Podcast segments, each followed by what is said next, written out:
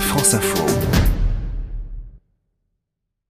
Explication des mots de l'info avec vous euh, tous les jours dans le 12-14. Expliquez-nous la démission des évêques. Le terme exact, c'est renonciation. Un évêque ou un archevêque peut demander ou être incité à renoncer à son office. Le cas de Philippe Barbarin est particulier puisqu'il est depuis 2002 archevêque de Lyon, mais aussi depuis 2003 cardinal. Archevêque, c'est-à-dire qu'il est à la tête d'une province ecclésiastique, celle de Lyon, et chargé d'organiser la coopération entre les diocèses de sa province.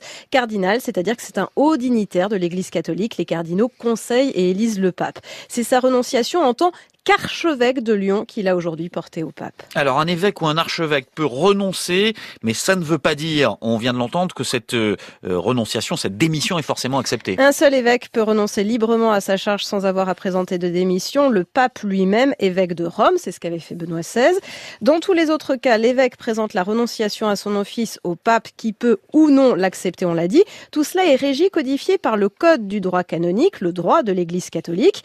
Doivent présenter la renonciation à leurs offices les évêques qui ont atteint l'âge de 75 ans ou ceux qui, pour des raisons de santé ou pour toute autre cause grave, ne pourraient plus remplir convenablement leurs offices.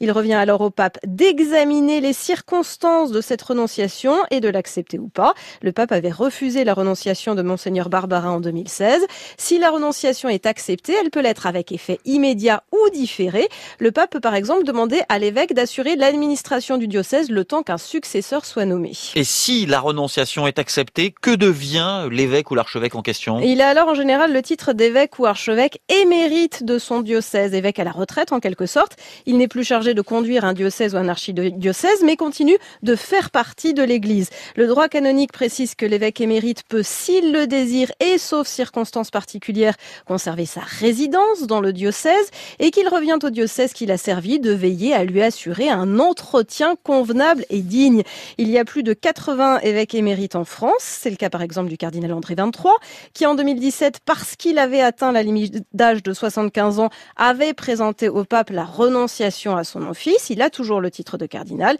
Il est donc cardinal, archevêque, émérite. Il est possible de perdre les prérogatives, voire le titre de cardinal, mais c'est très rare. L'ancien archevêque de Washington, Theodore McCarrick, accusé d'abus sexuels, avait l'été dernier perdu son titre honorifique. Il a même depuis été réduit à l'état laïque renvoyé de l'état clérical.